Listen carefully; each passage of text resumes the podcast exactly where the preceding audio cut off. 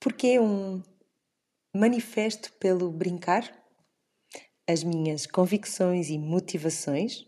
Porque deves ler este manifesto e partilhá-lo com professores, educadores, diretores de escolas e outros pais.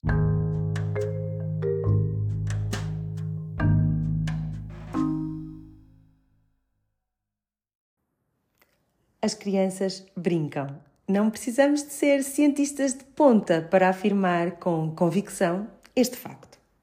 Infância e brincadeira sempre andaram de mãos dadas e todos temos um senso, bom senso, acho eu, de que brincar é uma coisa boa. Ou não? Ou será que de tão escolarizada e funcional se tornou a infância que os seus principais curadores Pais, professores, pediatras, educadores perderam a intuição mais básica e o senso mais comum sobre a importância do brincar? É verdade que brincar é o que se faz aparentemente quando não estamos a fazer nada. Algo que se faz para passar o tempo, no tempo livre.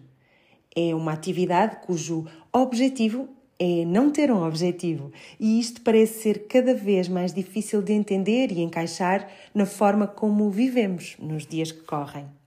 É verdade também que até há muito pouco tempo existia pouca investigação ou estudos científicos que confirmassem essa intuição primordial que temos de que brincar ajuda as crianças a aprender, a crescer bem, a se desenvolverem. Será porque não era de todo necessário? Para mim, não há qualquer dúvida e penso que para qualquer escola, direção de escolas, professor ou ministério, também não devia haver. Nos últimos anos, os estudos e a investigação científica apareceram e há conclusões muito claras, algumas mais evidentes e outras até surpreendentes. Partilho desde já algumas contigo.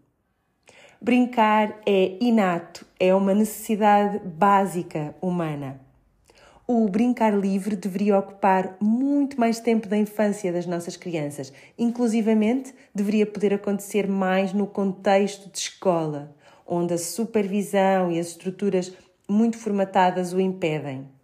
A aprendizagem, sobretudo nos anos precoces da escolarização, deveria ser totalmente feita através da brincadeira e mesmo os contextos formais de aprendizagem em ambiente de sala de aula deveriam ser muito mais livres, descontraídos, onde o movimento, o uso do corpo fosse possível praticamente o tempo todo que as nossas crianças estão na escola.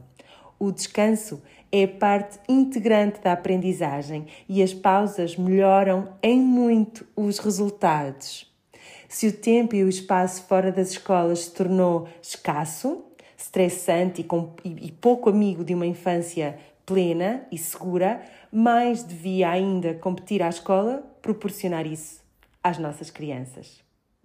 Tirar o tempo de brincar, as pausas ou o ar livre a uma criança é usado ainda como castigo, por norma ou ocasionalmente, arrisco-me a dizer, em praticamente todas as escolas do país. E isto não é admissível. Qualquer pai ou mãe se insurgia se na escola retirassem a água à criança se tem sede, ou o lanche quando é o momento de comer, ou proibissem a sua criança de ir à casa de banho quando ela precisa. Brincar é uma necessidade básica com a mesma importância destas outras mencionadas é mais do que tempo de deixarmos de tratar as nossas crianças com violência, seja ela de que índole for, e de as prejudicar mais do que ajudamos a crescer saudáveis.